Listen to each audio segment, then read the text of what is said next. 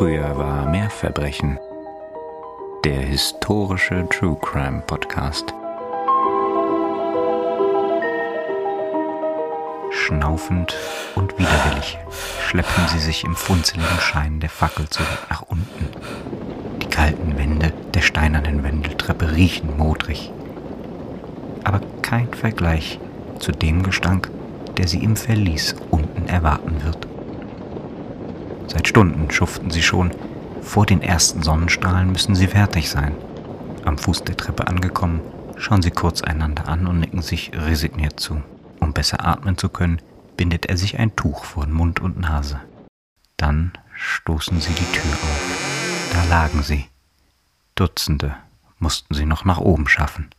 Ah ja, Okay, dann weiß ich auch, was rausgekommen ist bei unserer kleinen Abstimmung. Vielen Dank, dass ihr da so fleißig mitgemacht habt. Dankeschön. Ich habe mich tatsächlich nicht gespoilert, von daher ist es für mich jetzt auch eine Überraschung und ich freue mich sehr darauf, von dir darüber mehr zu hören. Und mit dieser Begeisterung begrüßen wir euch zu Früher war mehr Verbrechen, dem historischen True Crime Podcast. Und hier sind natürlich wie immer Nina und Katharina. Und wie Nina schon gesagt hat, habe ich für diese Folge mal Neuland beschritten. Da ich mich nämlich nicht entscheiden konnte, welchen Fall ich als nächstes behandeln soll, habe ich ganz einfach mal euch gefragt und auf unserem Instagram-Kanal eine Umfrage geschaltet. Beide Fälle, die zur Wahl standen, waren von euch gewünscht worden und der Fall, der mit 55 Prozent, also ziemlich knapp vorne lag, hm. über den wir auch heute reden, ist jener des Mörders Gilles de Rais womit wir ins 15. Jahrhundert zurückgehen. Also wie gesagt, ich freue mich drauf. Und wenn so eine Abstimmung nochmal stattfindet oder ihr einfach Lust habt, mal mit uns in Kontakt zu treten, dann tut das doch sehr gern, indem ihr auch auf unseren Instagram-Kanal kommt oder indem ihr uns eine E-Mail schreibt. Alle Informationen dazu findet ihr natürlich wie immer in den Show Notes. Und in den Show Notes findet ihr auch den Link zu unserer kleinen Kaffeekasse. Und da freuen wir uns auch immer riesig, wenn ihr uns da unterstützen möchtet. Und ganz herzlichen Dank an alle die, die da schon so fleißig an uns denken. Herzlichen Dank natürlich auch an die von euch, die uns diesen Fall empfohlen haben bzw. ihn sich gewünscht haben. Das waren Nicole, Ninette und Niklas, nur zufällig alle drei mit N am Anfang ihres Namens. Und wir grüßen die drei natürlich ganz, ganz herzlich. Und wenn ihr uns auch mal einen Wunsch da lassen wollt für einen Fall, dann gerne auch über unseren Instagram-Kanal. Ja, genau, das wäre doch super. Und jetzt freue ich mich riesig. Ich lehne mich zurück, habe hier meinen Kaffee und werde dir jetzt lauschen lauschen, wenn du uns zurückentführst ins 15. Jahrhundert. Und mit dieser Folge bestreiten wir auch unsere mittlerweile 56. Folge. Mhm. Und bisher haben wir vielleicht acht, vielleicht neun Mal über die Taten von SerienmörderInnen gesprochen. Doch der, über den wir heute sprechen, steht für einige teils besonders unrühmliche Superlative. Gilles de Rais war nämlich nicht nur ein enger Mitkämpfer von Jeanne d'Arc und als Marschall von Frankreich äußerst mächtig, sondern ein anscheinend sadistischer Serienmörder, der im 15. Jahrhundert möglicherweise mehr als 100 Kinder auf dem Gewissen hat. Daher auch hier der Hinweis, dass es in der heutigen Folge auch um den Mord und Missbrauch von Kindern gehen wird. Bevor wir uns dem Fall nun widmen, muss ich auch noch eine Bemerkung zur Quellensituation machen. Ich möchte euch nicht über Gebühr auf die Folter spannen, aber das ist notwendig. Denn die wichtigsten Primärquellen bei der Auseinandersetzung mit Gilles de Rais sind zweifelsohne die auf Latein geschriebenen Prozessakten, welche noch heute in Nantes und Paris aufbewahrt werden. Die einzigen Indizien der Anklage sind zahlreiche Aussagen von Menschen, deren Motive natürlich hinterfragt werden können. Dies gilt auch für die Beweggründe derer, die de Rais vor Gericht brachten. Hier bin ich mir ziemlich sicher, dass sie Gilles de Rais und seine Mittäter nicht aus Gerechtigkeitsbedürfnis anklagen ließen. Die Existenz wirklich stichhaltiger Beweismittel, wie wir sie heute aus moderner Forensik kennen oder auch moderner Polizeiarbeit, können wir zumindest heute nicht mehr nachvollziehen. Zudem darf nicht vergessen werden, dass einige Geständnisse der Täter wohl unter Folter abgelegt wurden. Damit will ich aber nicht sagen, dass Gilles de Rais nicht für den Tod und das Leid vieler verantwortlich ist, aber ich möchte euch auf jeden Fall darauf hinweisen, dass auch hier mal wieder, wie wir es so oft predigen, wichtig ist, adäquat mit den Quellen umzugehen. Ich persönlich, das sage ich jetzt schon vorweg, glaube trotz aller Skepsis, dass der Rais für viele der Taten, die ihm vorgeworfen wurden, verantwortlich ist und viele Opfer auf dem Gewissen hat. Eindeutig und oder auch so überzeichnet wie oft dargestellt ist die Sachlage allerdings nicht. Dazu aber am Ende der Folge mehr in unserer Diskussion. Nun genug der Vorrede, lasst uns eintauchen in die erste Hälfte des 15. Jahrhunderts. Diese Epoche, in der wir uns in diesem Fall befinden, wird vor allem durch eins bestimmt, einen der mittelalterlichen Großkonflikte, den Hundertjährigen Krieg, der zwischen England und Frankreich ausgetragen wurde. Wie der Name schon sagt, ist das nun mal kein Konflikt, der sich erschöpfend in wenigen Sätzen behandeln lässt.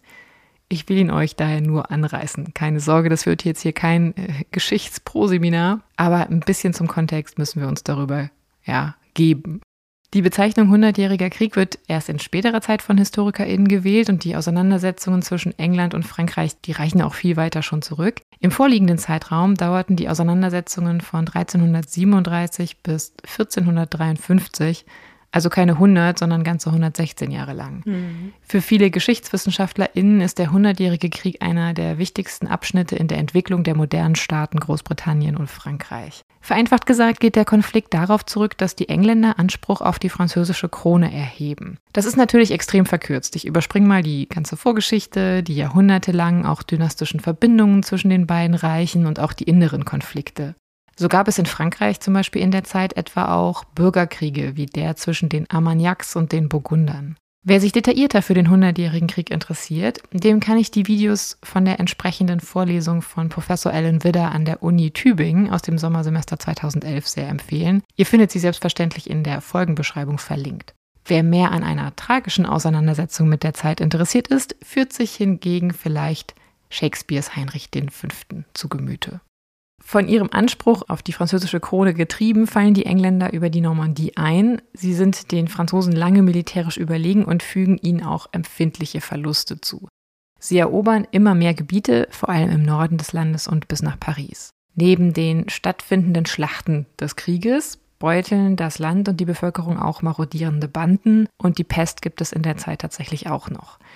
Viele beschreiben diese Jahre insgesamt als extrem grausam und roh.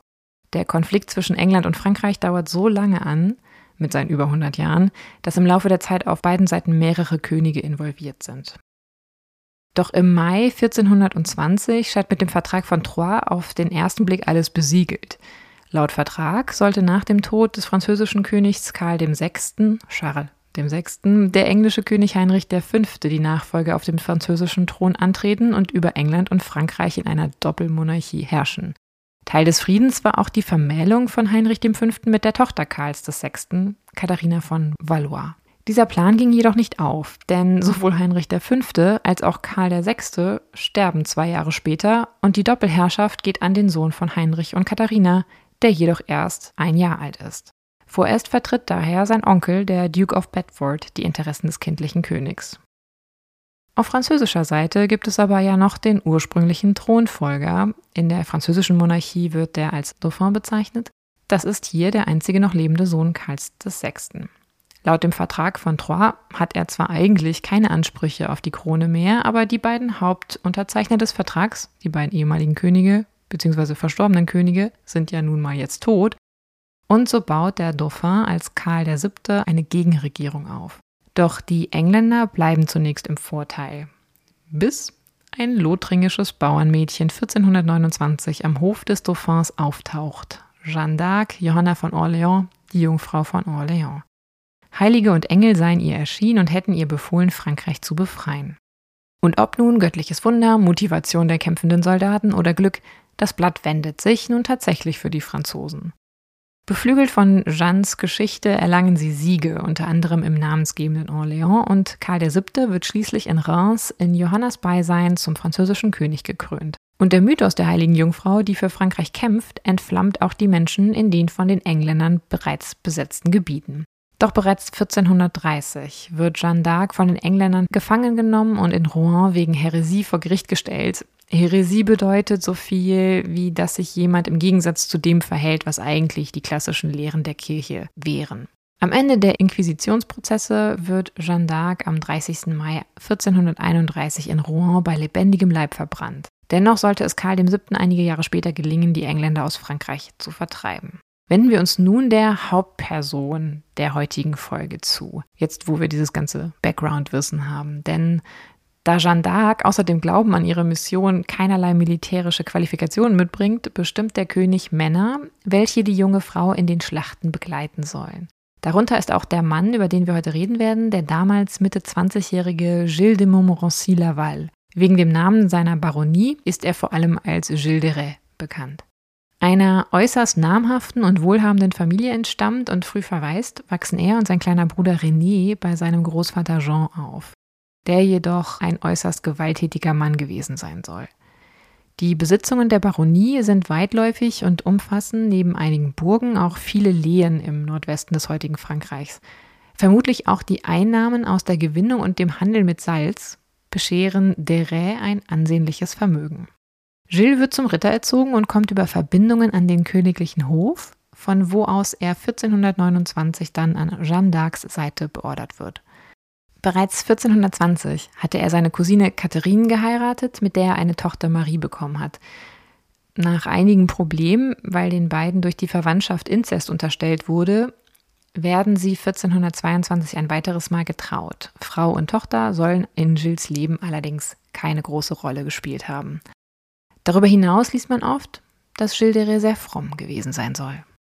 Über seine Beziehung zu Jeanne d'Arc wissen wir tatsächlich im Grunde nichts und können nur spekulieren. Es gibt beispielsweise keine überlieferten Gespräche zwischen Jeanne d'Arc und Gilles de Rais.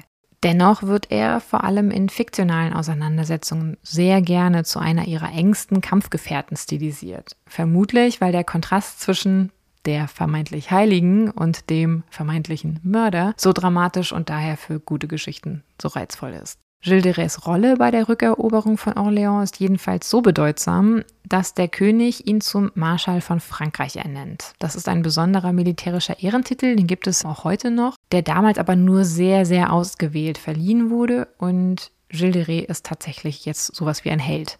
Er darf später sogar die königlichen Lilien in sein Wappen aufnehmen.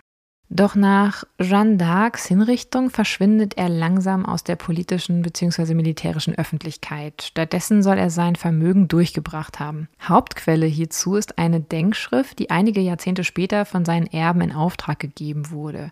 Demnach sei der Grund der hohen Ausgaben Gilles Lebensstil gewesen. Er sei begleitet von einem großen Tross aus Soldaten, Okkultisten, Chorknaben, Pagen etc. pp. umhergezogen durchs Land und habe bei allerlei Festivitäten eine Unmenge an Geld verprasst. Der Rest Gefolge soll teils aus 200 Personen bestanden haben. Da so ein Lebensstil jedoch sehr viel Geld verbraucht und auch mehr Geld verbraucht, als die Lehen der Familie überhaupt finanzieren können, muss er immer wieder Besitztümer verkaufen, um flüssig zu bleiben.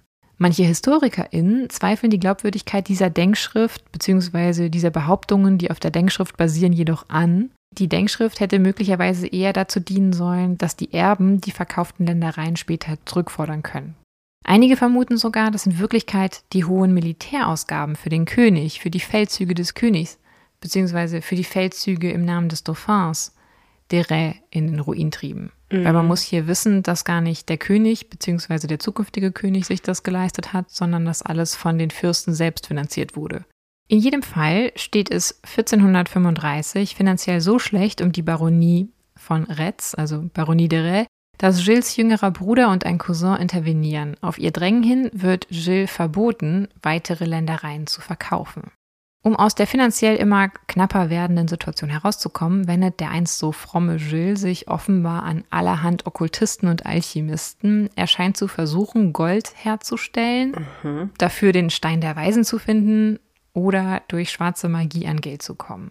Und Gilles zieht sich offenbar zurück, unter anderem auf die Burg der Familie de Rais in den kleinen Ort Machecou an der französischen Atlantikküste. Woher wissen wir das mit den Okkultisten? Also ist das auch in den Prozessakten vermerkt oder? Ja, ja, das ist vermerkt und wir haben auch ein paar, die ausgesagt haben, mhm. beziehungsweise einige Zeugen, die ausgesagt haben und auch einen Okkultisten, der ausgesagt hat. Ach, spannend. Das ist ja auch schon wieder so ein diskreditierendes Moment irgendwie, ne? Mhm. Dass er dann mit Okkultisten und Hexerei und sowas vielleicht im Bunde war. Ich meine, es kann ja gut sein. Ja. Das können wir nicht beurteilen, aber natürlich hast du recht, es kann auch erstmal einen auf die falsche Fährte locken und mit Vorurteilen konfrontieren. In Moschku besitzt die Familie Dere Land und Gilles ist Lehnsherr über einige Vasallen, die in der Umgebung mit ihren Familien leben. Und dort auf der Burg geht er anscheinend einer Mordserie nach, die insgesamt acht Jahre andauern sollte. 1432, also ein Jahr nach Jeanne d'Arcs Tod und genau in dem Jahr, in dem Gilles brutaler Großvater stirbt, kehrt in Maschku der zwölf Jahre alte Lehrjunge eines Pelzmachers von einem Botengang auf die Burg nicht zurück. Für viele gilt er als das erste Mordopfer der Mordserie. Denn das, was vielleicht ein Einzelfall ein entlaufender Jugendlicher hätte sein können, weitet sich aus. Immer mehr Kinder, vor allem Jungen, beziehungsweise junge Männer zwischen sieben und teils habe ich gelesen 20 Jahre alt, mhm. besonders aus ärmeren Familien, verschwinden aus der Umgebung. Ähnliches ereignet sich auch im Umkreis anderer Besitztümer, Gilles de Rais, und auch wenn er auf Reisen ist. Dutzende sind es, am Ende möglicherweise weitaus mehr. Bald kursieren Gerüchte. Irgendwann scheint allseits bekannt, auch innerhalb des Adels zu sein, wer die Kinder auf dem Gewissen hat. Doch niemand traut sich aus Angst vor Deret und seinen Männern was zu sagen und niemand sonst geht auch dem Verschwinden der Kinder nach. Am Ende für ganze acht Jahre lang. Vermutlich entgeht Deret nicht nur aufgrund seines gesellschaftlichen Status so lange jeglichen Konsequenzen, sondern auch, weil die Opfer meist arm sind und nicht immer vermisst werden. Denn damals gibt es aufgrund des Krieges, ich habe ja eben schon die Situation ein bisschen geschildert, der politischen Instabilität und auch grassierender Seuchen eine große Zahl heimatloser Kinder, deren Verschwinden niemand bemerkt. Und selbst wenn die Opfer Familien haben, hatten diese möglicherweise Angst vor der Rä oder aufgrund ihrer eigenen Stellung wenig Hoffnung auf irgendeine Art der Strafverfolgung. Gilles de Rais lässt in Maschku auch, das wird oft in so einer Art ja, zynischer Geste interpretiert, eine Stiftskirche bauen und reich ausstatten, die er den unschuldigen Kindern von Bethlehem weihen lässt. 1437 ist Gilles dann gezwungen, die Burg Maschku an seinen Bruder und den Cousin zu übergeben, aufgrund der finanziellen Notsituation und die sollen im Verlies zwei Kinderskelette entdeckt haben. Darauf angesprochen sollen Gilles de Diener nur mit den Schultern gezuckt haben. Und Konsequenzen hat dieser Fund auch nicht. Auch in den folgenden Jahren verschwinden Kinder aus der Umgebung der Rais, der sich anscheinend weiterhin für Zauberei und allerhand Okkultes auf der Suche nach einer Lösung für seine Finanzprobleme interessiert. So scheint er über die Jahre hinweg immer wieder Geld an BetrügerInnen zu verlieren. 1439 macht er so auch die Bekanntschaft des Italieners Francesco Prelati. Dieser verdingt sich als Teufelsbeschwörer und Alchemist mhm. und schröpft Schildere anscheinend. Prelati vollführt so allerhand vermeintliche Rituale, die er sich gut bezahlen lässt. Später will er auch von Gilles Verbrechen erfahren haben, so sollen ihm unter anderem Körperteile eines Kindes für die satanischen Beschwörungen angeboten worden sein. Aha, das ist ja interessant. Und dieser Prelati, ist der denn auch selbst belangt worden? Weil, also gerade zu der Zeit war das ja jetzt nicht etwas, mit dem du so hausieren gehst, ne? Ich habe da so meine ja, Teufelsbeschwörung. Der wird später auch äh, zu denen gehören, die verhaftet werden. Mhm. Aber ich möchte nicht vorweggreifen, aber von dem werden wir noch ein bisschen was hören. Ja, ich bewundere mich nur, dass er da so offen oder dass wir da so offen drüber erfahren. Ja. Das ist ja etwas, das normalerweise eher doch in Verborgenen existierte, wenn es denn existierte. Tatsächlich ist es aber hier so, ähnlich wie bei modernen Fällen, ich denke jetzt hier an Al Capone, dass Dere gar nicht gefasst wird wegen der eigentlichen Haupttaten, die er begeht, sondern wegen einem ganz anderen Vergehen. Gilles de Rais hatte nämlich eine Burg verkauft, die er nun zurückhaben will. Mhm. Und anscheinend in Ermangelung von Alternativen Vorsicht, das ist Ironie, dringt er an Pfingsten 1440 in die Kirche besagter Burg ein und nimmt den Burgverwalter, einen Geistlichen, gefangen. Nun drohen ihm erstmals Konsequenzen, denn der Kleriker stammt nicht nur aus einer mächtigen Familie, sondern auch der Bischof der Diözese ist über diese Form der Kirchenschändung ziemlich erzürnt und weltliche wie geistliche Gerichtsbarkeiten haben nun Gilles auf dem Kieker. Und die Kirche leitet tatsächlich nun Untersuchungen zu den Gerüchten ein über die in Gilderes Umfeld verschwundenen Kinder. Dass erst jetzt diesen Gerüchten nachgegangen wird und nicht zuvor, das muss ich sagen, finde ich schon bemerkenswert. Mhm. Und mir hat sich der Eindruck aufgedrängt, dass man sich habe eher rächen wollen, statt Gerechtigkeit walten lassen. Ja, definitiv. Und es passt auch ein bisschen in den Zeitgeist, muss man leider mhm. sagen. Und als Resultat der Untersuchungen, die man jetzt angestrebt hat, klagt der Bischof von Nantes tatsächlich am Ende der Rä in einem öffentlichen Brief Ende Juli 1440 an, dämonische Beschwörungen betrieben, Kinder sexuell missbraucht und mit der Hilfe von Komplizen getötet zu haben. Auch die weltliche Justiz geht nun den Vorwürfen nach. Es ist ja schon spannend, ne? weil das ja genau dieses Hexereimotiv im Grunde wieder aufgreift. Ja. Also diese Kindestötung und diese Verbindung zu schwarzer Magie. Wie interessant. Und am 15. September 1440 werden Gilles de Rais und seine Diener bzw. Komplizen mit Namen Aurier, Poitou und auch der Beschwörer Prelati in Machecoul verhaftet. Einem weiteren, Gilles de Sillé, scheint die Flucht gelungen zu sein. Es folgen nun zwei Prozesse in Nantes, ein weltlicher und ein geistlicher. Und Gilles de Rais wird wegen Alchemie, Dämonenbeschwörung und Ketzerei angeklagt und auch wegen vielfachen Mordes, widernatürlicher Unzucht und dem Anschlag auf die Burgkirche.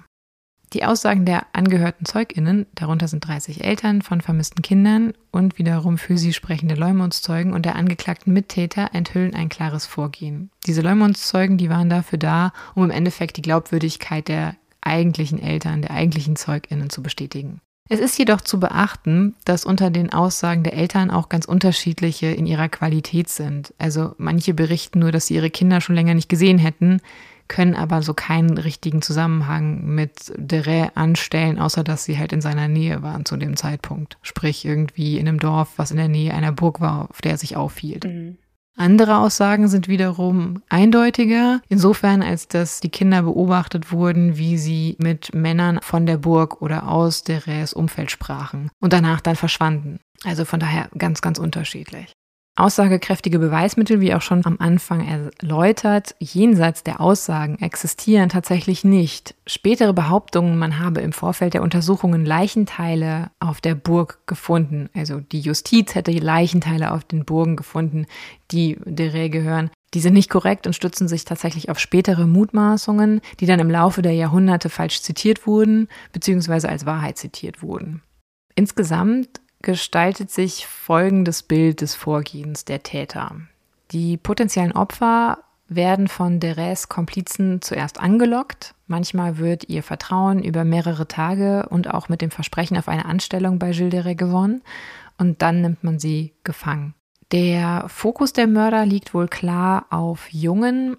In Einzelfällen sollen aber auch Mädchen zu ihren Opfern geworden sein. Einige aus Deres Gefolge sind als Komplizen an den Taten beteiligt. Zu den namentlich bekannten Komplizen, die von ZeugInnen auch teils mit den Opfern gesehen wurden, zählen die mitverhafteten Diener Aurien und Poitou. Sie sagen ebenfalls in den Prozessen aus, sind ja auch mit angeklagt und gestehen ihre eigene Mittäterschaft. Hat man sich der Kinder dann bemächtigt im Vorgehen, werden sie offenbar zuerst missbraucht und auch von eigens dafür präparierten Räumlichkeiten ist die Rede. Danach werden sie auf ganz unterschiedliche Weise getötet, entweder von Dere selbst oder einem seiner Handlanger. Die Aussagen sprechen teils auch von anschließender Schändung der Leichen. Danach sollen die Diener die Tatorte gereinigt und die Leichen weggeschafft bzw. versteckt haben, unter anderem laut eigenen Aussagen in Latrinen oder im Verlies der jeweiligen Burg, ehe sie zusammen mit der Kleidung der Kinder verbrannt werden sollten. So schließt sich auch der Kreis zu der Aussage, die ich am Anfang oder die ich vorhin zitierte, darüber, dass Gilles Bruder zwei Kinderskelette fand in Maschku, als er dort die Burg übernahm. Diese zwei Kinderskelette waren laut Aussage der Diener Aurien und Poitou übersehen worden, als man die anderen, laut ihrer Aussage 40 Leichen, wegschaffte und verbrannte, da man wusste, dass die Burg demnächst den Besitzer wechselt. Ähnlich war man wohl auch in Champtocé-Verfahren, als auch dort die Burg aufgegeben werden muss von Dere, weil er sie verkaufen muss und wieder sollen es rund 40 Kinderskelette gewesen sein, die man wegschaffte. Ich schätze mal, dass diese Zahl nur grob geschätzt war, beziehungsweise dass es nicht jedes Mal 40 waren. Das wäre schon ein großer Zufall, wenn sie immer pro Burg 40 Kinder getötet hätten. Hm, das kann ja auch einfach Stellvertreter sein für eine große Anzahl, ne? Denke ich auch. Aber natürlich ergibt sich am Ende aus diesen genannten Zahlen eine Gesamtzahl, die überschlagen wird. Aber dazu kommen wir jetzt noch. Dere selbst leugnet zunächst irgendeine Schuld in den Prozessen und echauffiert sich. Er spielt sich sehr auf, er beleidigt auch die Richter. Erst an einem späteren Verhandlungstag lenkt er ein. Man weiß natürlich nicht, ob irgendwas zwischen diesen Verhandlungstagen geschehen ist, dass er plötzlich seine Stimmung, seine Einstellung änderte. Nun ist er allerdings geständig und auch äußerst reumütig. Seinen ersten Mord will er in dem Jahr begangen haben, als sein Großvater starb. Und Verdächtigungen zu früheren Verbrechen, also zu früheren Morden, weist er von sich. Nach seinen Motiven gefragt, und das wird er wohl mehrfach, kann Derek keine befriedigende Antwort geben. Also alles, was er antwortet, erzeugt den Eindruck, dass er sagt, ich bin halt so. Ob er das so gemeint hat, weiß ich nicht. Und Derek kann auch nicht sagen, wie viele Kinder er auf dem Gewissen hat. Man liest halt um die 100. Man liest aber auch mal in den Prozessakten von 200. Tatsächlich ist es am Ende so, dass das Kirchengericht von 140 toten Kindern spricht, das weltliche nur von mehreren Kindern, die er getötet haben soll. Es verwundert natürlich nicht wirklich, dass bis heute vor allem die höhere Zahl die Jahrhunderte überdauerte und dass er als der gilt, der fast 200 Kinder getötet hat. Gilles de Rais wird am 25. Oktober 1440 schließlich nach zwölf Tagen Verhandlung zum Tode verurteilt. Seine Diener Orient und Poitou ebenfalls. De Rais sei schuldig der Teufelsbeschwörung sowie der Sodomie, also sexuellem Verkehr, der vom Zweck der Fortpflanzung abweicht. Und er habe mehrere Kinder getötet. De Rais stirbt am 26. Oktober 1440 gegen 11 Uhr vormittags durch den Galgen. Das war, so wie ich gelesen habe, für einen adligen Mann anscheinend damals unüblich und eine große Schande. Mhm. Im Anschluss soll seine Leiche dann noch auf den Scheiterhaufen gekommen sein. Die beiden Diener sterben direkt dort. Allerdings verbrennt Deres Leiche nicht zur Gänze, denn man hatte ihm für seine Reue versprochen und garantiert, dass sein Körper in einer Kirche bestattet werden würde. Was ich schon einen sehr interessanten Move finde, weil er offensichtlich ja eigentlich ein verurteilter Mörder ist, den man nun doch mhm. entscheidet, in geweihter Erde zu bestatten. Er findet nämlich tatsächlich im Karmeliterkloster von Nantes seine letzte Ruhe. Und sollte irgendjemand von euch bei seinem nächsten Nantes-Urlaub nun den Drang verspüren, das Grab von Gilles de Rais zu besuchen, da kann ich euch direkt aufhalten, denn das Kloster wurde in der Französischen Revolution zerstört. Ich glaube, nur noch die Klosterkirche steht. Der Okkultist Francesco Prelati wird zu einem Leben in Haft verurteilt. Er bekommt lebenslänglich. Er kann allerdings fliehen, später sollte er aber wegen anderer Verbrechen schließlich doch hingerichtet werden. Wie schon eingangs erwähnt, sind die Zusammenhänge in dieser ganzen Causa wirklich wichtig und zu beachten und oft wird der Fall sehr verkürzt dargestellt, das war so mein Eindruck. Es gibt auch Menschen, die Gilles de Rais für das unschuldige Opfer einer Verschwörung halten, tatsächlich. Und diese Verschwörung hätte den Sinn gehabt, den Zweck gehabt, ihn aus dem Weg zu räumen, um sich seiner Besitztümer zu bemächtigen. Mhm. Vor allem im letzten Jahrhundert fanden sich so manche Anhänger dieser Theorie. Demnach seien die Gerichtsakten gänzlich getürkt. Die Anhänger dieser Theorie erliegen aber laut dem Historiker Matej Kasaku jedoch gerne dem doppelten logischen Fehlschluss, die Inquisition habe Unschuldige verfolgt. Einer von Gilles de Rais Richtern war ja Inquisitor, also war Gilles de Rais ein unschuldiges Opfer der Inquisition. Und auch der berühmte Okkultist Alistair Crowley hält Dere für unschuldig. Hm. Ihren vorläufigen Höhepunkt erlebt diese Strömung von der Annahme einer Unschuld Deres 1992, als sich gar eine inoffizielle Untersuchungskommission bestehend aus ehemaligen französischen Ministern, UNESCO-Experten und Parlamentsmitgliedern zusammenfindet, um in einer medialen Inszenierung den Prozess gegen Gilles de Rais wieder aufzunehmen. Ach, ist ja spannend. Sie kommen zum Ergebnis, dass er unschuldig und Opfer einer Verschwörung war. Er habe die Tat nur gestanden, um der Folter zu entgehen. Allerdings wird diese Untersuchung stark kritisiert, vor allem von HistorikerInnen. Denn HistorikerInnen waren bei dieser Untersuchung überhaupt nicht beteiligt und das Ergebnis des Gremiums hat auch überhaupt keine offizielle Relevanz. Es ist vor allem ein mediales Ereignis.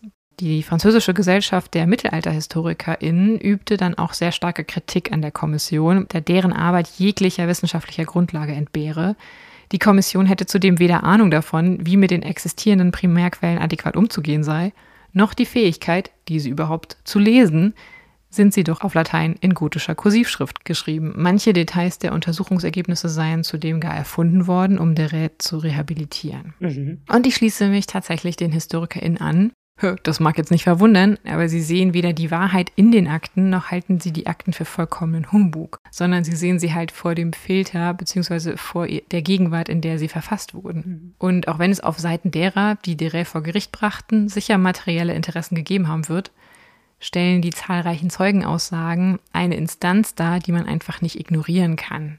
Ja, und wo man wirklich überlegen muss, geht man davon aus, dass diese Verschwörung so weit ging, alle Zeugenaussagen zu faken, um das gewünschte Ergebnis zu erzielen. Ja, um jetzt mal des Teufels Advokatin zu spielen. Mhm. Es wäre ja nicht das erste Mal, dass wir in einem Fall aus der frühen Neuzeit sowas erleben.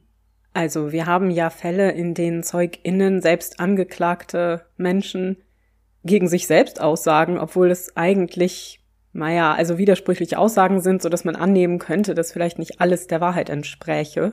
Welche konkreten Beweise hast du denn gesehen? Es gibt keine konkreten Beweise. Es gibt nur diese Aussagen. Es gibt diese Aussagen von Eltern, die sagen, dass die Kinder verschwunden sind, dass sie vorher mit der ja. gesehen wurden, mit, beziehungsweise mit seinen Komplizen. Und es gibt die Aussagen der Komplizen, die ganz klar die Taten schildern. Ja. Aber alles andere ist im Grunde aufgrund dieses vermeintlichen Wissens, das war ein Serientäter, formulierte Deutung oder Interpretation. Dass man dann oft sagt, ah, da kommen wir auch noch gleich zu, das und das hat ihn wahrscheinlich motiviert zu seinen Taten. Das ist im Endeffekt alles hinterher entstanden, weil man dann auf Basis dieser Wahrheit, die man sofort annahm, alles interpretiert hat. Deswegen ist es mir auch so wichtig, deutlich zu machen, wo hier zumindest die großen Skepsis-Punkte sind, weil die sind einfach da. Wir haben keine Beweise in dem Sinne. Nee, genau. Wir haben Aussagen verschiedener Beteiligter, die aber ja alle gegebenenfalls unter irgendeinem Druck ausgesagt haben können.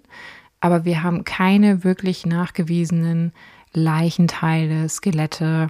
Das ist, wenn dann alles verbrannt worden und nicht wirklich gefunden worden. Mhm. Und das, was man später behauptet hat, was gefunden wurde, das wurde später dazu gedichtet. Also das stimmte überhaupt nicht. Ja. Und deswegen finde ich, muss man den ganzen Fall zumindest skeptisch betrachten. Ich glaube schon tatsächlich, dass die Kombination aus den vielen Aussagen plus die Aussagen der Beteiligten plus das Geständnis von Dere schon darauf hindeuten, dass er ein Täter war mhm. und das auch gut sein kann. Ja, unbedingt. Aber ich glaube nicht, dass es so war, wie man gerne ihn stilisiert, als der blutrünstige Serienmörder, der jetzt hier hunderte von Kindern dahingerafft hat. Nee, genau. Das macht ihn nicht zu einem besseren Menschen, das will ich auf gar keinen Fall erzeugen, aber ich will nur deutlich machen, wie kritisch man diese ganze Sache sehen muss oder an welchen Stellen man sie sehen muss. Ja, unbedingt. Und ich denke auch, du wirst recht haben, nach deinen Schilderungen, er wird schon ein Täter gewesen sein. Nur diese Anzahl ja. entspricht vielleicht nicht ganz der Wahrheit. Mir fällt halt direkt auf diese Verbindung zum Okkultismus, zur Hexerei, ja.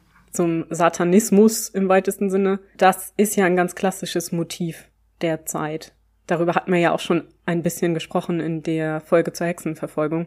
Und dieses Motiv der Kindstötung, das eben auch damit reinspielt, mhm. tatsächlich und diese Komplizenschaft seiner Diener etc., also dass man das nicht alleine tut, in Verbindung mit anderen Okkultisten. Also das klingt alles schon ein bisschen nach so einem Hexenprozess im weitesten Sinne, auch wenn es mhm. natürlich keiner ist. Ich möchte das jetzt hier auch nicht falsch darstellen. Aber ich wäre da auch vorsichtig, was die schiere Anzahl der Opfer angeht und vielleicht auch die Schilderung der Taten an sich. Aber da ich die Akten selber nicht gelesen habe, kann ich das natürlich auch nicht beurteilen und möchte das auch an dieser Stelle nicht beurteilen. Ja. Aber es hat eben Elemente, die einem vertraut vorkommen aus anderen Fällen. Genau, die man aber nur dechiffrieren kann, wenn man das weiß. Ne? Mhm. Wenn man weiß, das sind vielleicht auch Formulierungen, die am Grunde als Metapher für etwas stehen. Und das kannst du natürlich nur, wenn du historisches Vorwissen hast. Mhm. Deswegen ist es wichtig, dass du da halt Wissenschaftler involvierst und nicht selber hingehst und einen Schauprozess initiierst. Das hilft halt einfach der Wahrheit nicht. Weder nee. den einen noch den anderen. Aber es ist natürlich eine spektakuläre Geschichte, ne? Es erinnert ein bisschen an die Geschichte um Elisabeth Bathory zum Beispiel auch. Ne? Ja. Ich denke, das ist aber meine persönliche Meinung, ihr seht es vielleicht anders, vielleicht glaubt ihr daran, dass er diese 200, 300 Kinder getötet haben soll, dann ist es ja jedem selbst überlassen am Ende des Tages. Ich persönlich denke, dass die Verbrechen von der Re real sind. Jedoch denke ich, dass es nicht hunderte Opfer waren. Mhm. Das tut aber ja der Schrecklichkeit der Verbrechen überhaupt keinen Abbruch. Nein, auf keinen Fall. Nee. Und wenn wir also davon ausgehen, dass Gildere mehrere Kinder gequält und getötet hat, können wir überhaupt irgendetwas über seine Motive sagen oder wie er zum Mörder wurde? Ich will natürlich jetzt hier, auch gerade aufgrund dieser zeitlichen Diskrepanz zu den Taten, mich nicht an Spekulationen beteiligen. Ich möchte euch aber gerne präsentieren, was gerne hier die gängigsten Theorien sind. Mhm. Weil das auch schon wieder sehr interessant ist, so ein Gefühl dafür zu bekommen, wie auch hier wiederum mit einer historischen Tat umgegangen wird. Denn oft liest man, dass die Menschen der damaligen Zeit durch den andauernden Krieg, durch die Hungersnöte, durch die Pest sehr stark verroht waren und auch die Kriegserfahrungen, die Dere gemacht hat, seine Entwicklung negativ beeinflusst haben sollen. Hm. Dann soll noch die Erziehung seines gewalttätigen Großvaters das ihrige dazu beigetragen haben. Und weiterhin nehmen viele an, dass der Tod von Jeanne d'Arc sich negativ auf Deres Geisteszustand auswirkte. Okay, das beinhaltet jetzt aber viel Spekulation, oder? Genau, und das wird gerne total verkürzt. Also es gibt ganz viel Literatur dazu, wo gesagt wird, oh mein Gott, seine große Heldin stirbt und das stürzt ihn wiederum auf die dunkle Seite. Mhm.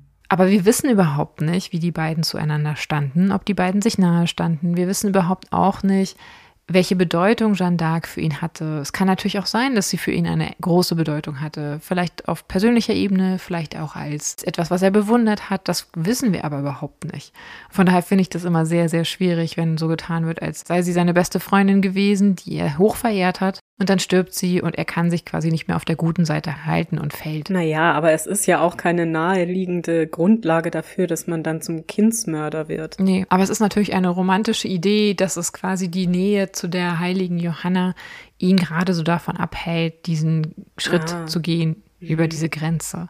Und in dem Moment, wo sie dann nicht mehr da ist, quasi wird er darüber gezogen und kann nicht mehr widerstehen dem Bösen.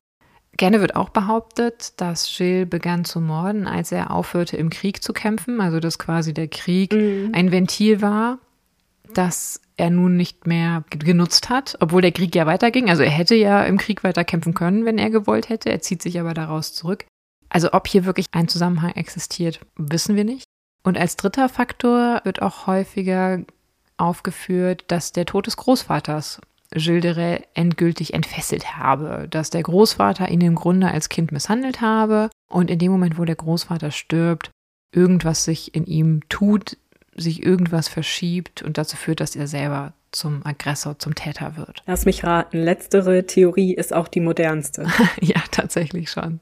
Aber wir wissen einfach zu wenig. Es ist möglich, dass Schilderer schon früh Anzeichen eines Sadisten zeigt und alle drei Aspekte, die ich jetzt gerade aufgezählt habe, also der Tod der verehrten Kampfgefährtin, der Verlust des Ventils und das Versterben des familiären Aggressors, dass das irgendeine Rolle gespielt hat, aber wir können es einfach nicht mehr zweifelsfrei nachvollziehen und das ist vielleicht unbefriedigend, das verstehe ich, aber es ist einfach so. Ja, und das geht ja auch mit diesen alten Fällen einher. Ja. Aber was ich wirklich spannend finde, ist, wie man an diesen Theorien wieder jeweils eine politische Agenda ablesen kann. Mhm. Also ganz besonders natürlich an den älteren Theorien. Also zum einen natürlich diese religiöse Agenda der Heiligen, die da diese teuflischen Taten verhindert durch ihre pure Anwesenheit. ist ja auch ganz interessant. Ja. Und dann natürlich der andere Ansatz, der ja ein klar pazifistischer ist, zu sagen, dass jemand, der in einem Krieg kämpft, dann in einer Art Blutrausch einfach weitermordet und dann tötet diese Person eure Kinder. Mhm. Also müssen wir das verhindern, dass da durch kriegerische Handlungen diese Monstren geschaffen werden. Also das ist ja schon interessant, was da auch hintersteht. Das ist ja eine moralische Geschichte oder eine moralische Pointe. Ich könnte es ja zumindest verstehen, wenn man diese Spekulation anstrebt. Das haben wir ja auch schon mal getan, wenn wir mehr über die TäterInnen wissen. Klar wenn wir Briefe haben, wenn wir mehr Hintergrundgeschichten wissen, wenn wir vielleicht ein bisschen mehr Fleisch haben, was zumindest die Spekulation stärker unterfüttern würde. Hier ist es aber tatsächlich so, wir wissen nichts wirklich über ihn, mhm. was ihn motiviert hat. Klar, manches macht Sinn, manches macht weniger Sinn, aber wie er überhaupt zu Jeanne stand, können wir überhaupt nicht nachempfinden. Und ob es wirklich so war, dass er sein Geld verlor, weil er halt sich in diesem Okkultismus erging und in dieser Prunksucht erging und mit seinen ganzen Begleittrossen durch die Gegend zog oder ob er das Geld halt verlor bzw. ausgab, weil er für den König kämpfte und diesen Krieg mitfinanzieren musste. Und zum Beispiel in Orléans dann finanzierte, dass man ein Gedenkspiel zur Erinnerung an diese Schlacht, wo man die Stadt befreit hat, mhm. aufführen konnte. Was zum Beispiel auch einer der Autoren, die ich gelesen habe, für heute vorgeschlagen hat. Das wissen wir halt einfach nicht. Und das kann aber ja auch sein, was wiederum ein ganz anderes Bild auf ihn werfen würde. Ja so hin und her gerissen ich bin, und es tut mir leid für alle, die jetzt gehofft haben, es gibt eine spannende Geschichte über einen blutrünstigen Mörder. Ich hoffe, es ist trotzdem spannend, aber es ist keine Geschichte über einen eindeutig geradlinig klassischen blutrünstigen Mörder, sondern es ist eine Geschichte mit vielen Fragen einfach. Und wahrscheinlich ziemlich vielen unschuldigen Opfern trotzdem auf der anderen Seite. Ja.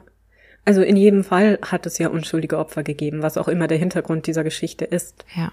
Und selbst wenn Gilles de Rais nicht verantwortlich war für den Tod der Kinder, was wie gesagt aber ja wahrscheinlich ist, aber selbst wäre er nicht dafür verantwortlich, sind diese Kinder ja wahrscheinlich irgendwie abhanden gekommen, zu Tode gekommen, verschwunden. Das wirft ja auch nochmal ein Licht auf die Zeit insgesamt und darauf, wie ja. oft sowas vielleicht auch passiert ist, dass das nicht ein Ereignis war, das sofort für riesigen Wirbel sorgte, weil es eben, wie du ja auch sagtest, Kinder der Unterschicht waren, also Kinder aus bäuerlichen Familien vielleicht oder vielleicht sogar Waisenkinder. Ja. Also Menschen zweiter Klasse. Und das ist ja auch etwas, das wir in unseren Fällen leider viel zu oft hören. Und auch ein Beispiel für eine als Fakt verkaufte Behauptung in dieser Geschichte ist etwa, dass Gilles de Rais die Vorlage gewesen sei für die Figur des Blaubarts. Okay, aber das ist ja jetzt eine ganz andere Geschichte. Ja, genau. Und es ist total interessant. Ab 1697 ist die Geschichte so das erste Mal schriftlich fixiert worden von Blaubart. Sie kursiert sich aber schon deutlich länger in der mündlichen Überlieferung. Und Anfang des 19. Jahrhunderts passiert dann quasi die Interpretation als Gleichsetzung mit der historischen Figur Gilles de Rais mhm. und der mythischen Figur, der Märchenfigur des Blaubarts. Es gibt wohl tatsächlich halt in der Gegend, also im Westen Frankreichs, das ist wohl auch so das Ursprungsgebiet für die Geschichte vom Blaubart. Und dann passiert es halt, dass einer, der auf der Suche nach den Herkünften der ganzen Märchen war, dort irgendwie diesen Zusammenhang hergestellt hat. Es kann spannend. sein, auch hier wieder, dass es tatsächlich die Vorlage war. Ich bin eher der Meinung, dass es Überlagerungen vielleicht gibt zwischen der Erinnerung an den historischen Täter mhm. und der Erschaffung des mythologischen Täters. Aber ein so richtiges zeitliches Verhältnis mit Ursprung und Entwicklung dann daraus eines Märchens können wir irgendwie nicht feststellen. Aber ich finde, es ist eine ganz interessante Sache. Ja, vollkommen interessant, sehr, sehr spannend. Dann taucht die historische Figur Gilles de Rais schon ab der zweiten Hälfte des 15. Jahrhunderts auch in der Literatur auf. Zum Beispiel Voltaire zitiert ihn als Opfer von religiösem Fanatismus mhm. und der Marquis de Sade nennt ihn als historisches Beispiel in der Folge facht die Geschichte von Gilles de Rais die Fantasie vieler AutorInnen an, vor allem in der Zeit der Romantik. Mhm. Immer mehr Opfer werden ihm auch angedichtet. Also irgendwann sind es tatsächlich sogar bis zu 800. Eine Zahl, die nachweislich erfunden ist. Also weil man hier nachvollziehen kann, wer die irgendwann aufgebracht hat und dann haben andere wiederum von dieser Person zitiert und du kennst das Spiel ja. Historische stille Post quasi. Ja. 1885 erscheint dann die erste Monographie über den historischen Gilles de Rais und er taucht in Filmen und Comics bis heute auf, oft aber eher als Randfigur um Jeanne d'Arc. Und natürlich auch, und dabei schließt sich der Kreis in True Crime Podcasts. Mhm. Und damit sind wir dann auch am Ende dieser Folge und ich hoffe, dass wir Gilles de zwar etwas entzaubern konnten, in Anführungszeichen, jedoch ohne seine Schuld am Leiden seiner wahrscheinlichen Opfer zu mindern. Ja, also wirklich sehr interessant. Ich habe auch sehr viel noch gelernt zu dieser Geschichte. Ich kannte sie auch nur am Rande. Und mir war tatsächlich gar nicht klar, wie gering da die Beweislage ist. Auch wenn es mir tatsächlich hätte klar sein müssen, aus Erfahrung. Aber naja, man ist ja auch nicht ganz frei davon, solche Geschichten dann zu hören und für ein bisschen barere Münze zu nehmen, als sie vielleicht sind. Trotzdem ist es natürlich eine schreckliche Geschichte und solche Taten sind zu jeder Zeit in der Geschichte natürlich fürchterlich. Ja, also ich hoffe, die, die sich den Fall gewünscht haben, sind jetzt nicht enttäuscht. Das kann ich mir nicht vorstellen. Das war wirklich interessant. Und es geht ja auch gerade darum, den Hintergrund so ein bisschen zu erkunden und zu beleuchten und ich hoffe ja mal, dass wir das eigentlich immer tun. Das ist zumindest unser Anspruch und hoffentlich gefällt euch das dann genauso gut wie mir in diesem Fall. Also ich bin gespannt auf euer Feedback und wenn ihr mehr darüber wissen wollt, euch auch für das Thema jetzt interessiert, ein bisschen festgelesen habt, also entweder lernt ihr mittelalterliche Kursivschrift auf Latein zu lesen, das habe ich jetzt auch nicht getan, weil ich es auch nicht kann und schaut euch die Prozessakten selber nochmal an oder ihr schaut in die Quellen in den Shownotes rein. Auf jeden Fall äh, war ich auch überrascht im Laufe der Recherche. Ich dachte auch, das Ganze ist eindeutiger mhm. und offensichtlicher. Ja. Also vielen Dank dafür. Sehr, sehr gerne. Dafür nicht. Und natürlich frage ich mich jetzt an dieser Stelle, an diesem lauen Sommerabend, was hast du denn das nächste Mal für uns? Ja, also das nächste Mal wird's wieder moderner und es verschlägt uns in ein Land, in dem wir noch nie Halt gemacht haben, hier in unserem kleinen hm. Podcast. Mm. Ja. Und wir beschäftigen uns mit dem tragischen Ausgang einer Liebesgeschichte oder vielleicht einer Geschichte von Streben nach einem besseren Leben. Wir werden sehen. Mhm. Auf jeden Fall geht es an den Anfang des 19. Jahrhunderts. Ich freue mich schon sehr, weil ich habe natürlich wie immer, ihr könnt es euch denken, keine Ahnung. Naja, es waren auch nicht so viele Hinweise, da kannst du auch nicht viel mit anfangen. Solche Geschichten gab es wahrscheinlich viele, aber diese ist spannend auch deswegen, weil sie bis heute auch kulturell eine relativ große Rolle spielt in diesem Land oder Landstrich. Okay, dann sind wir jetzt alle gespannt, freuen uns hoffentlich und wir wünschen euch einen schönen Abend, einen schönen Tag, einen schönen Morgen, einfach alles Schöne. genau. Egal wann ihr uns hört und freuen uns, wenn ihr beim nächsten Mal einschaltet, wenn es wieder heißt, früher war mehr Verbrechen. Der historische True Crime Podcast.